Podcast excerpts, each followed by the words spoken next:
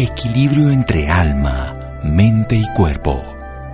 Bienvenidos a Sanamente, la cita con el bienestar.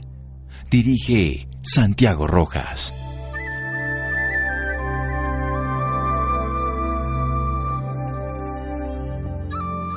Que no puedes fallar en ser tú mismo, Wayne Dyer.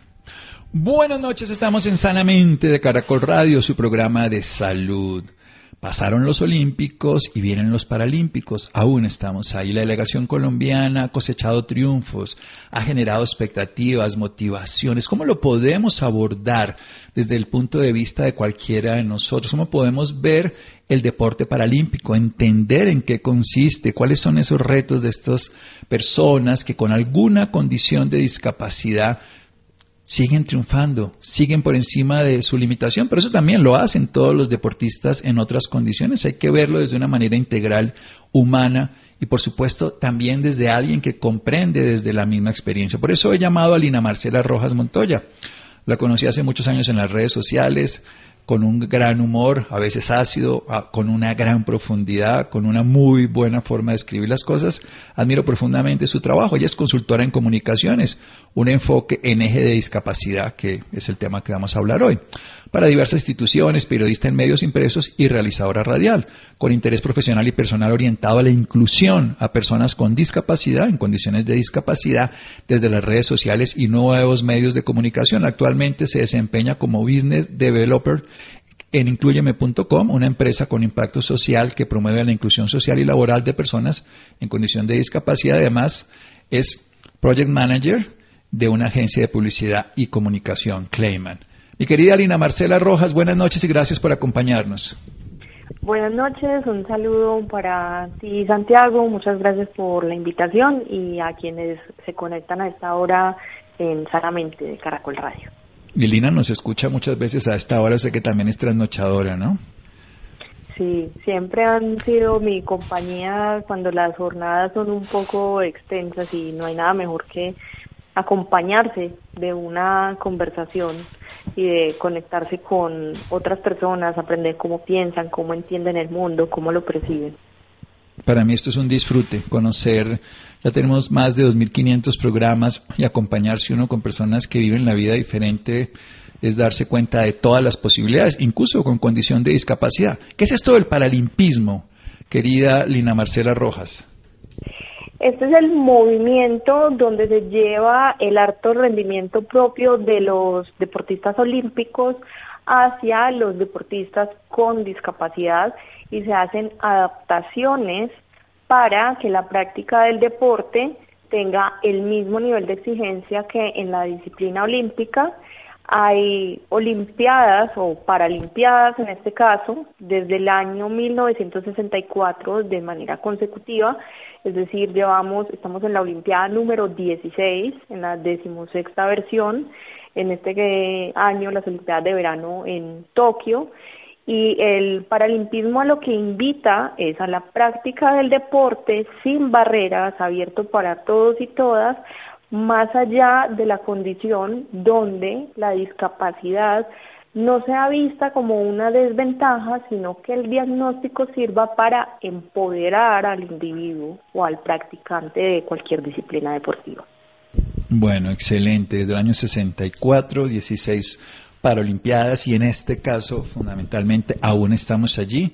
Vamos a hablar al respecto un poco más allá desde una perspectiva de alguien que en condición de discapacidad puede comprenderlo mejor, además de periodista. Seguimos aquí en Sanamente de Caracol Radio síganos escuchando por salud. Ya regresamos a Sanamente. Bienestar en Caracol Radio. Seguimos en Sanamente.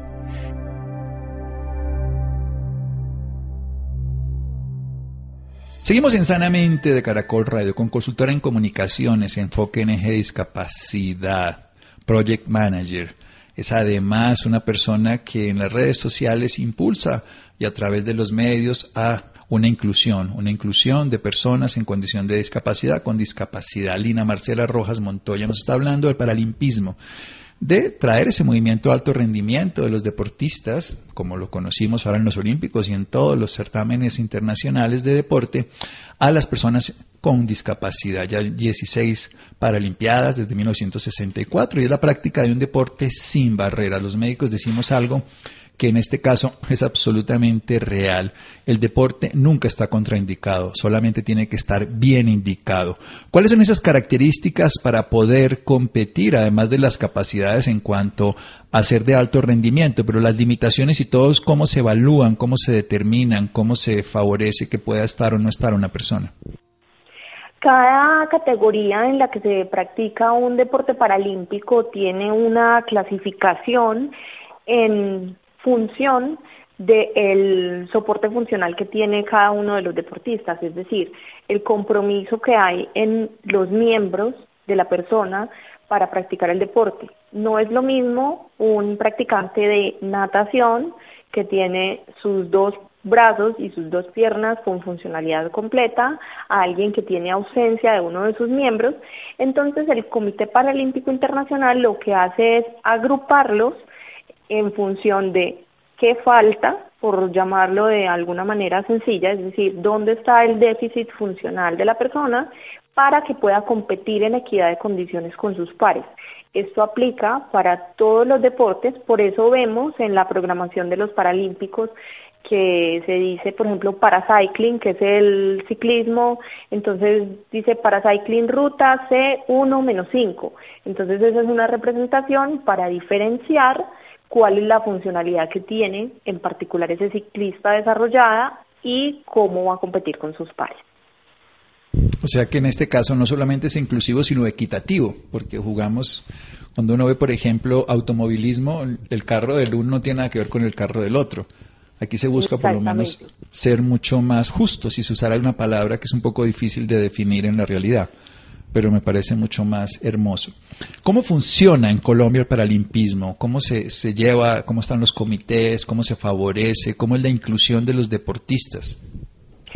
Digamos que este es un camino que se viene construyendo, hay muchas cosas por trabajar. El Comité Paralímpico Colombiano desde hace un buen tiempo viene adelantando estas gestiones en términos de las ligas, también se tienen la consideración de incluir eh, deportistas paralímpicos o con discapacidad. También tenemos otra categoría que es la práctica de deportes adaptados, que allí ya no es necesariamente competitivo al nivel olímpico, pero sí se tienen los ajustes razonables requeridos para la práctica de cualquier deporte.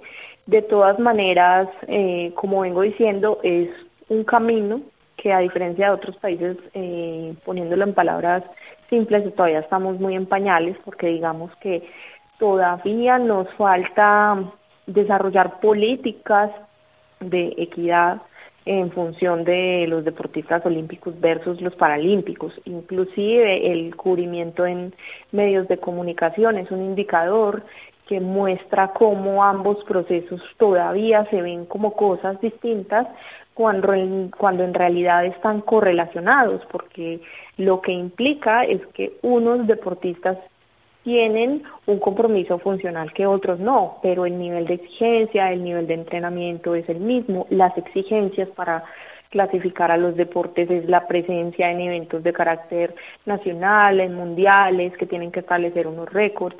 Entonces, digamos que en Colombia todavía nos falta como país eh, desde cada uno de los lugares donde estemos, no solamente a, los entes públicos y a, los colegas de los medios, que, que siempre trato de hacerles esa invitación, sino a todos, nos falta entender que los deportistas paralímpicos también nos representan como país, también cosechan logros, generan medallas y están rompiendo paradigmas a través de su trabajo. El trabajo de ellos es hacer deporte, les implica una inversión de tiempo, de recursos, en muchas ocasiones es un esfuerzo que se hace desde la empresa privada o que parte de la iniciativa del propio deportista y su red de apoyo, que muchas veces es solamente su familia y sus entrenadores todavía, y, y esta es una crítica respetuosa que quiero hacer, todavía los deportistas paralímpicos están muy solos comparados con el nivel de inversión y de cubrimiento que se le da al deporte olímpico.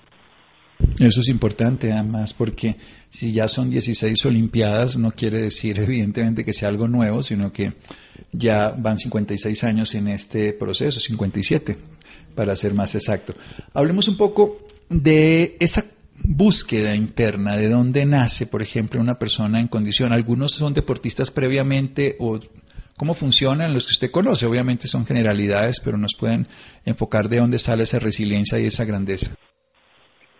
Hay algunos que son deportistas y tienen un cambio en su vida porque tienen un accidente o una enfermedad de base que tiene un desarrollo tardío y implica un déficit funcional o, o una discapacidad producto de condiciones asociadas al parto nacimiento y ven el deporte como una forma de rehabilitación, porque las personas con discapacidad, eh, llamémonos comunes, los que no somos deportistas paralímpicos, sabemos que es muy importante mantenernos en condiciones estables. Si nuestro diagnóstico lo permite, el ejercicio es una forma de rehabilitarnos y permitirnos ser autónomos eh, para realizar tareas en nuestra vida cotidiana. Entonces, con mayor razón, un deportista paralímpico tiene como todos estos desafíos y se preparan muy a conciencia. Algunos vienen, por ejemplo, eh, de la vida militar, entonces adquieren la discapacidad por hechos asociados a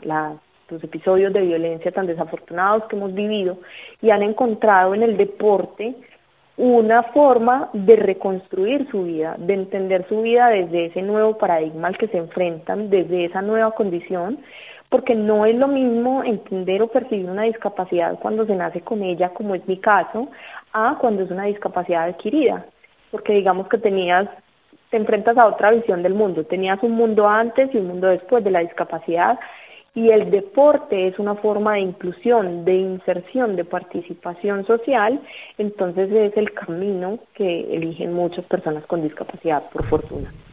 Sí, un buen camino, sí, los famosos efectos de las minas antipersonas, popularmente conocidas como minas quiebra pata, en personas que seguramente tengan un desarrollo físico importante por trabajar o por desarrollar su cuerpo y sus habilidades en las Fuerzas Armadas. Lo que es interesante es que sea el camino desde el nacimiento, una discapacidad congénita o una adquirida o una secuencial por múltiples eventos, el deporte sigue siendo una forma de volver a vivir, de tenerle sentido. Vamos a seguir hablando con Lina Marcela Rojas a propósito de que estamos viviendo los Paralímpicos. Recuerden, esos colombianos nos representan, cosechan logros, rompen paradigmas, trabajan con el deporte, su dificultad no los limita. Aprendamos y seguimos aquí en Sanamente de Caracol Radio. Síganos escuchando por salud. Ya regresamos a Sanamente. Bienestar en Caracol Radio. Seguimos en Sanamente.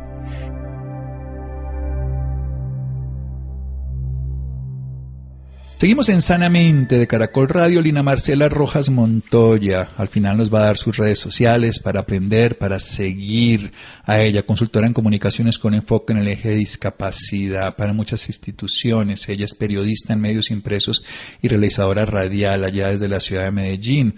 Nos enseña, nos educa, nos pone en evidencia el tema de la inclusión en personas con discapacidad de las redes sociales.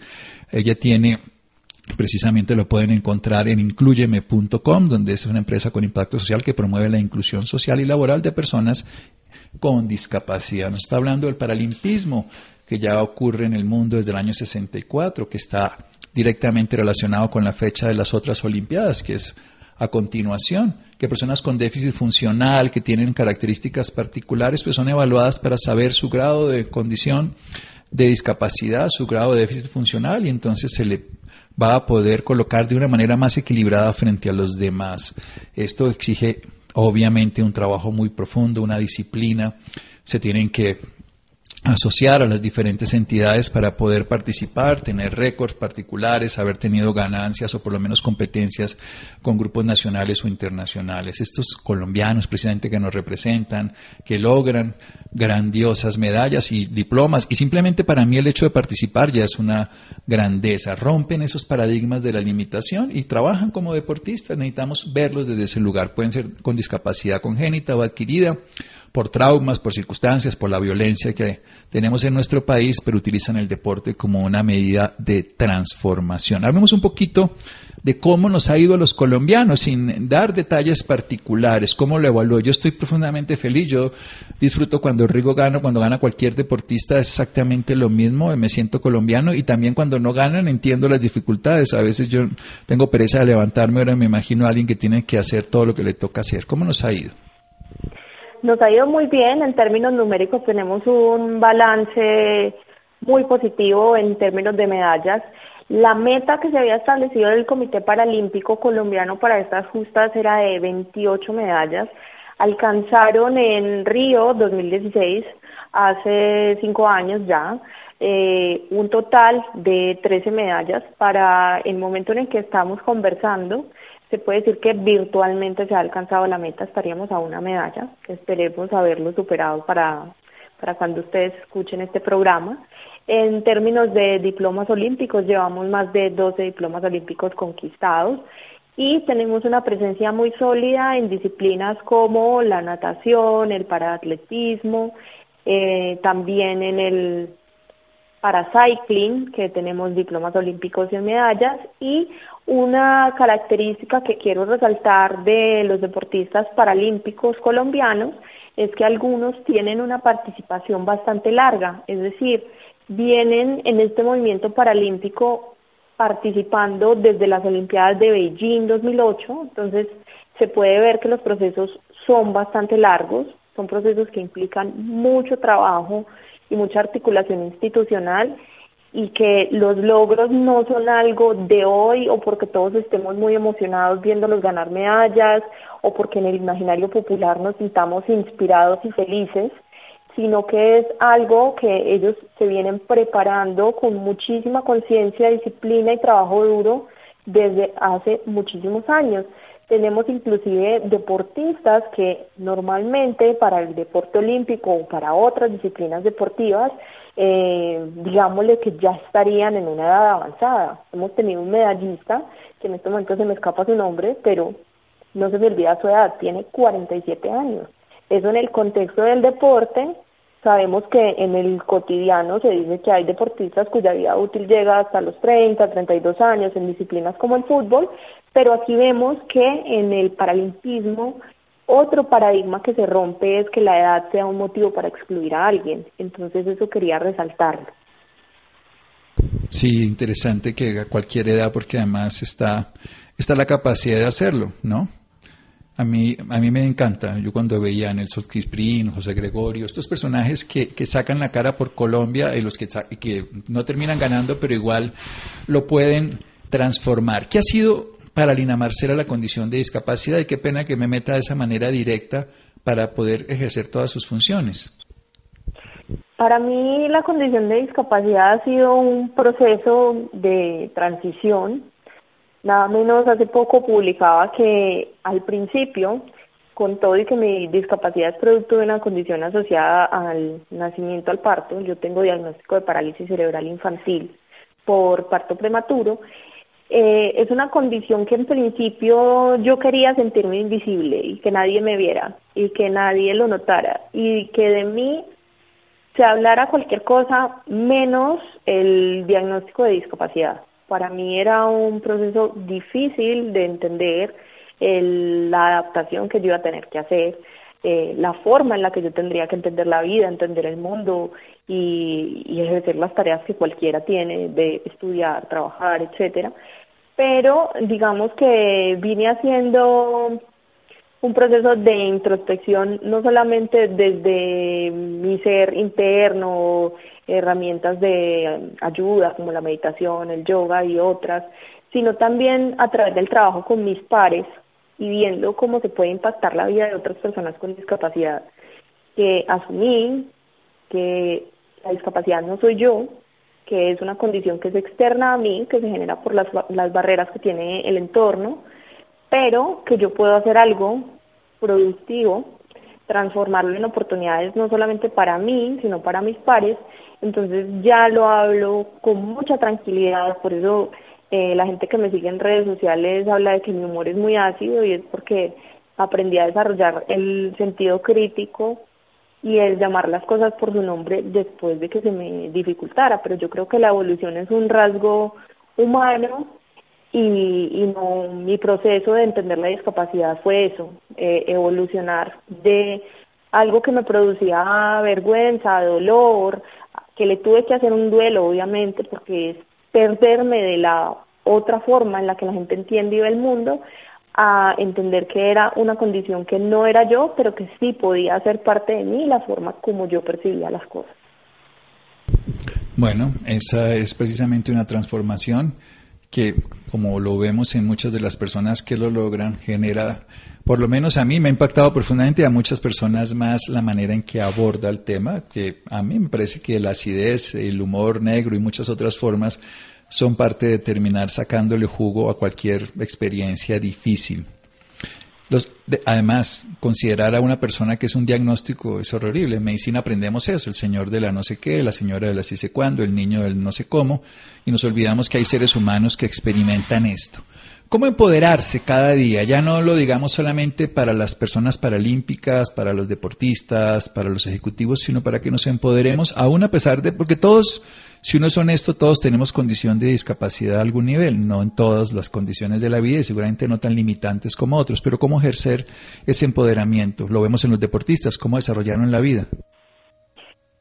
Creo que la clave es conocerse y es entender que el conocerse a uno mismo es un ejercicio de sinceridad, es un ejercicio de, de entender que las creencias limitantes o esas cosas que uno cree que no puede hacer, de dónde vienen y entender que no somos ni superhéroes ni superheroínas, que somos seres ordinarios, que podemos hacer cosas extraordinarias por nosotros y por los demás, eh, valorar nuestras limitaciones, aunque a mí esa palabra no me gusta mucho, pero valorar esas condiciones de desventaja, llamémoslas así, como una oportunidad para aprender y, y ser una mejor versión de nosotros cada día.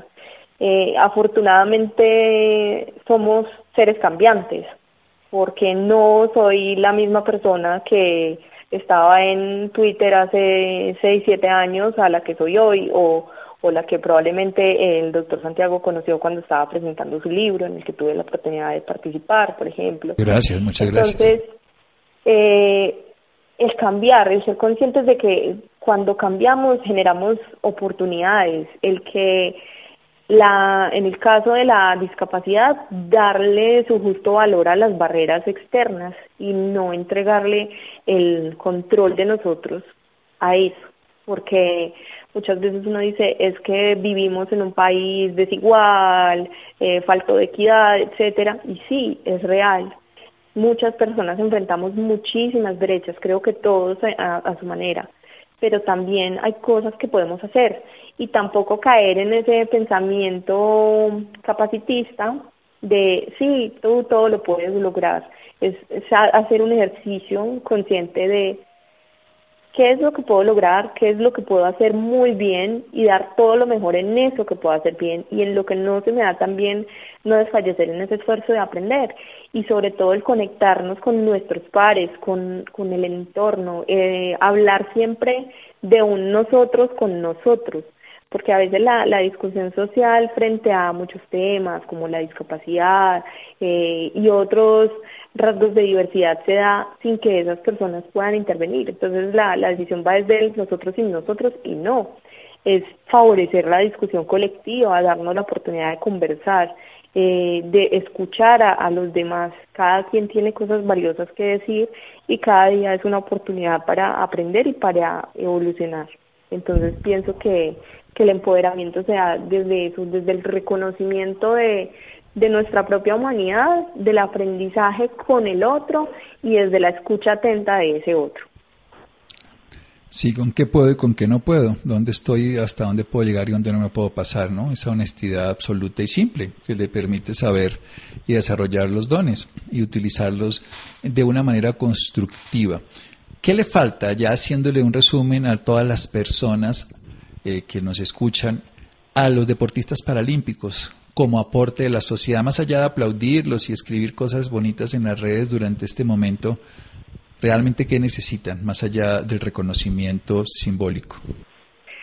Sí, falta que se trascienda a esa emoción del momento. Obviamente uno cuando vive en sociedades como estas donde el conflicto es pan de cada día, busca cosas que lo que lo conecten con lo positivo y, y ellos son ese motivo en este en este instante pero a los deportistas paralímpicos les falta apoyo y que se traduzca en inversión, que se traduzca en nutrición adecuada, se traduzca en centros de entrenamiento adecuados para sus disciplinas.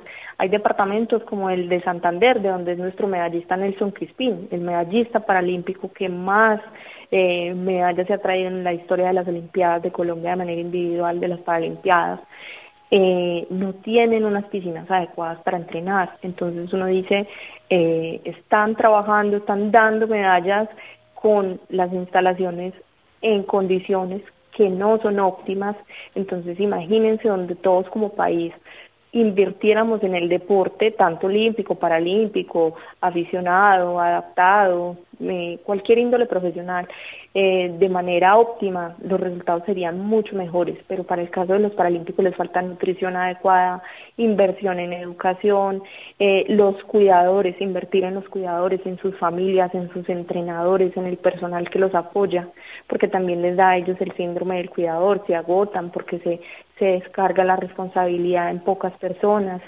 Eh, también falta que tengamos mayor difusión de este tipo de eventos, no solamente ahora el ciclo paralímpico, sino todas las participaciones de nuestros deportistas alrededor del mundo, que los medios de comunicación y vean esto como un tema de interés, al que no solamente se le dediquen dos o tres minutos en, las emisiones de noticias o en los programas, sino que se le dé la misma equidad informativa que al deporte olímpico o convencional.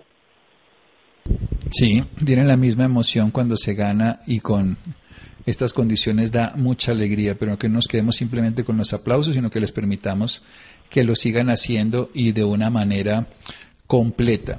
¿Y qué cree que va a pasar con el tiempo de este tipo de Olimpiadas o estos certámenes? Porque uno no oye en Colombia con tanta emoción los deportes paralímpicos, sino en estos momentos de internacional, o sea, de los grupos sociales, de los colegios, de las instituciones a nivel pequeño para que se vuelva a ser de una manera más grande.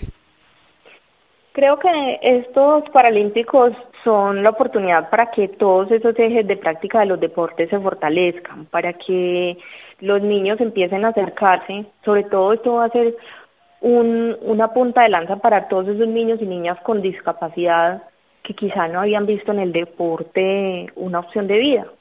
Entonces, si hay la inversión adecuada, si hay la inversión en nutrición, en entrenamiento, en cuidado, eh, vamos a tener más deportistas paralímpicos exitosos, vamos a tener más gente viendo en el deporte una opción para rehabilitarse, para participar en sociedad.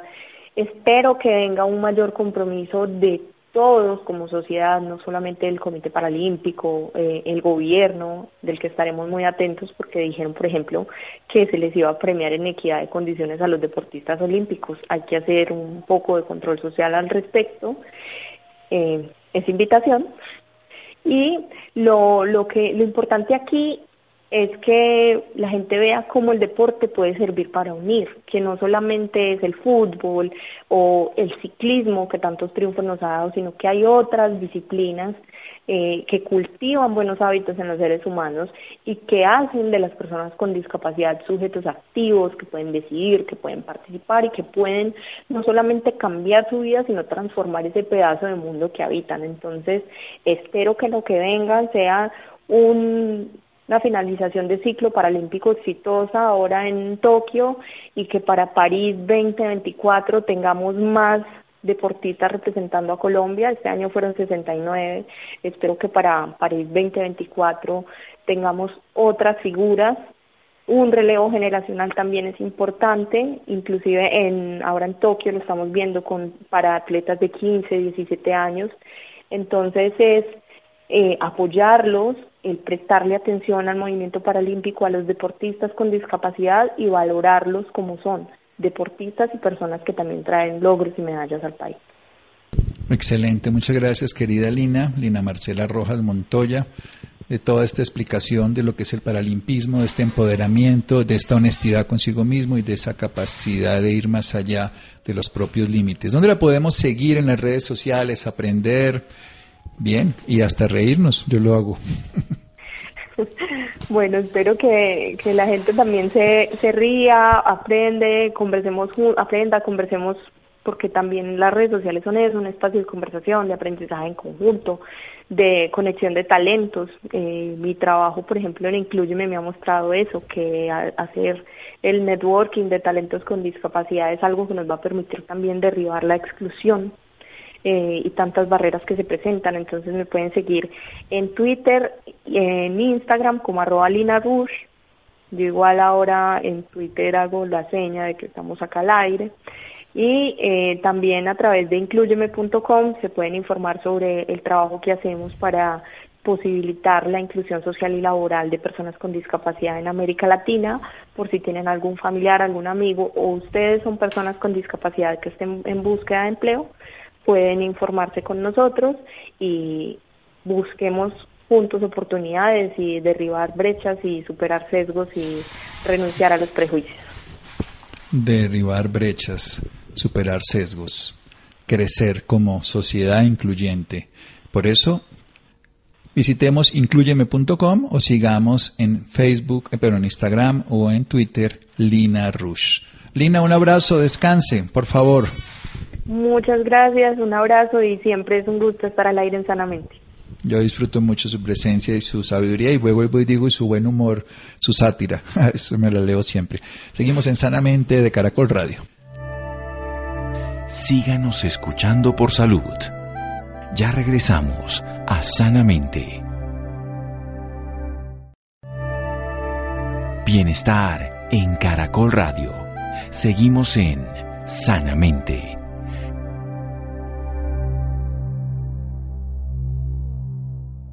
Seguimos en Sanamente de Caracol Radio. Los interesados arroba Lina Rush en Instagram y en Twitter o si no, incluyeme.com, una página para las personas que tengan interés en trabajar teniendo condición de discapacidad.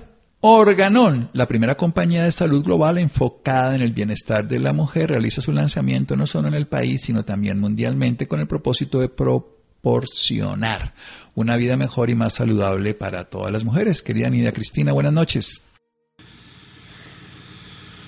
Mm.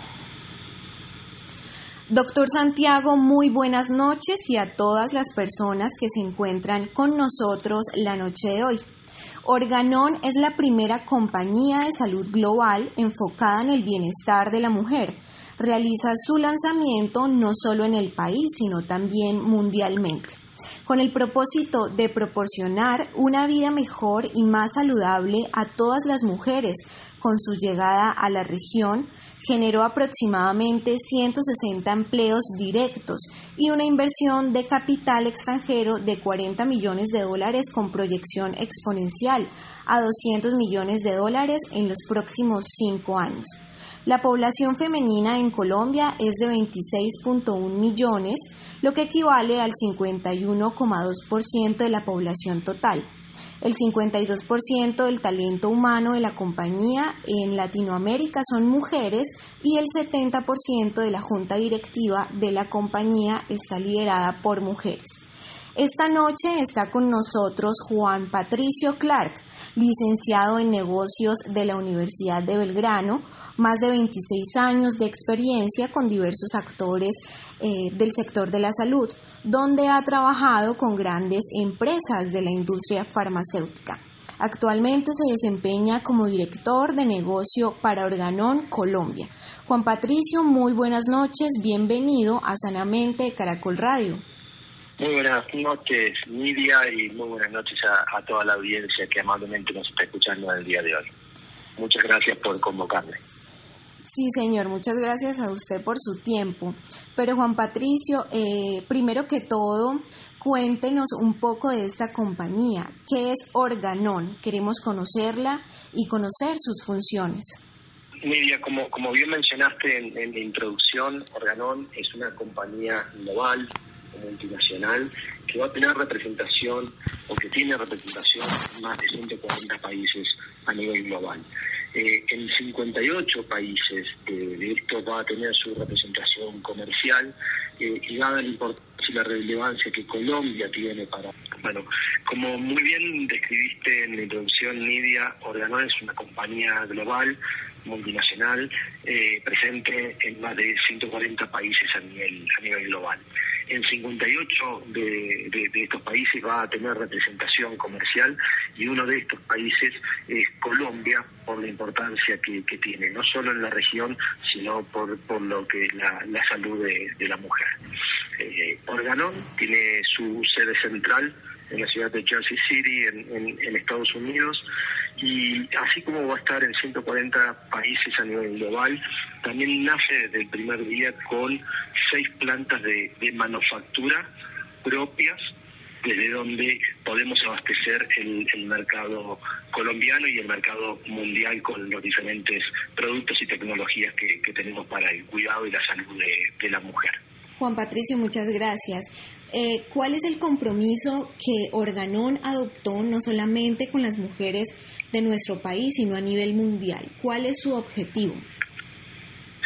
Bueno, el, compromiso que lanza Organón desde el día 3 de junio, día en el cual nace en el mercado, es trabajar por y para la salud de las mujeres a nivel global y como te comentaba recientemente Nidia, para la salud de las mujeres colombianas y por ende de todas sus familias. ¿Por qué, eh, ¿Por qué es la razón de que el público objetivo de Organón sean las mujeres en esta estrategia? Desde Organón, Nidia, lo que, lo que identificamos, si bien lo describías en la, en la introducción, eh, el 51% de la población en Colombia, y lo va a ser en el mundo también, empieza a ser de, de, mujeres. ¿sí? De hecho, el, el DANE publicó en, en, uno de sus estudios que el, eh, la proyección que hace para el año 2070 es que aproximadamente entre el 52 y el 53% de la población colombiana van a ser mujeres.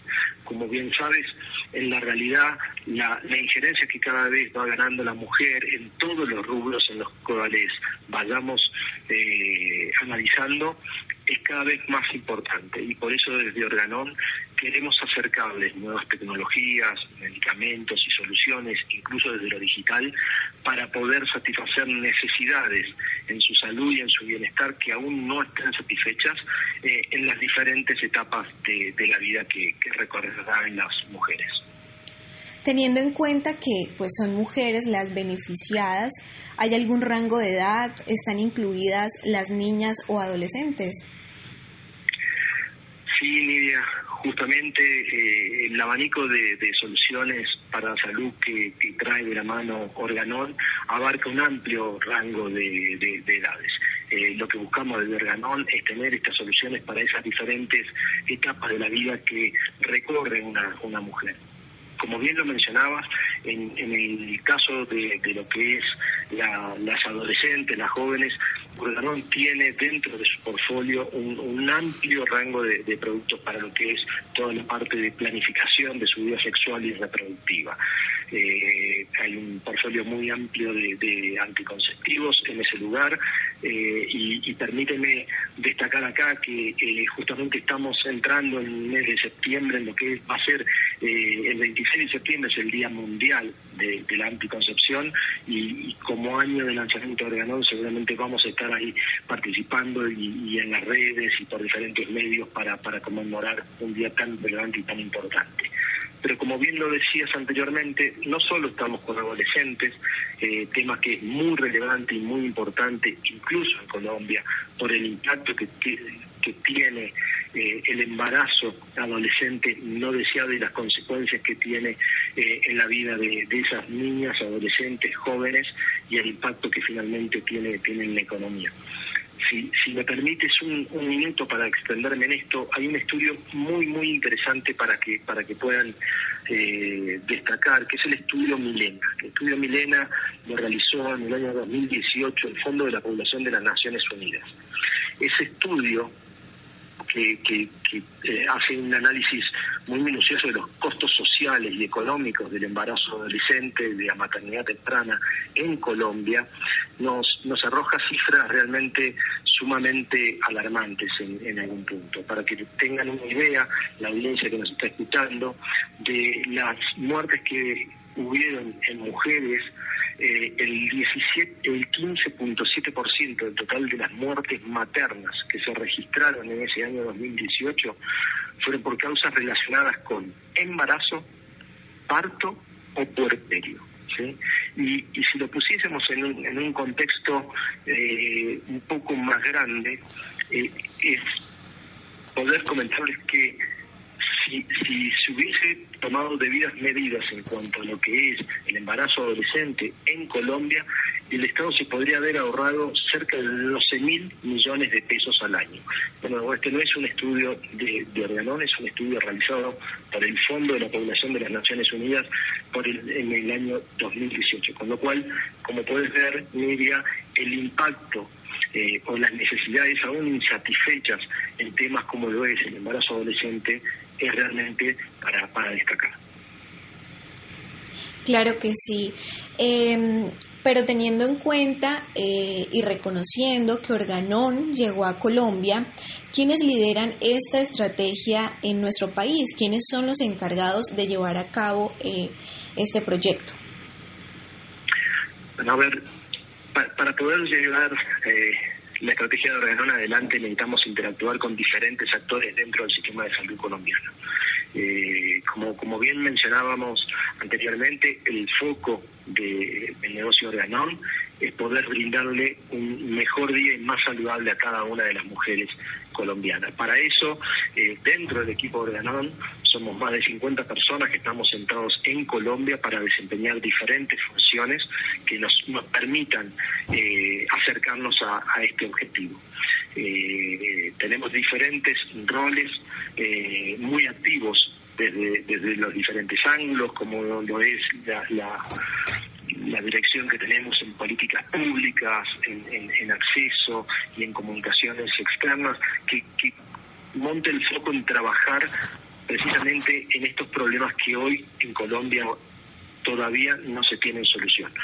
Como, como seguramente está soltando Nidia y probablemente la audiencia, eh, este año se está finalizando el, el primer corte de lo que ha sido el plan decenal de, de salud, donde estamos obteniendo más información acerca del cumplimiento de los diferentes indicadores que se tenían y se empieza a planificar los próximos 10 años en cómo se va a trabajar en, estos indicadores. Así que desde los diferentes lugares de, Organón en Colombia y con los diferentes actores en el sistema de salud queremos trabajar para que los indicadores en, en ciertos temas no resueltos aún referidos al salud de la mujer estén en, en, primer plano de, la agenda de este nuevo plan decenal de salud.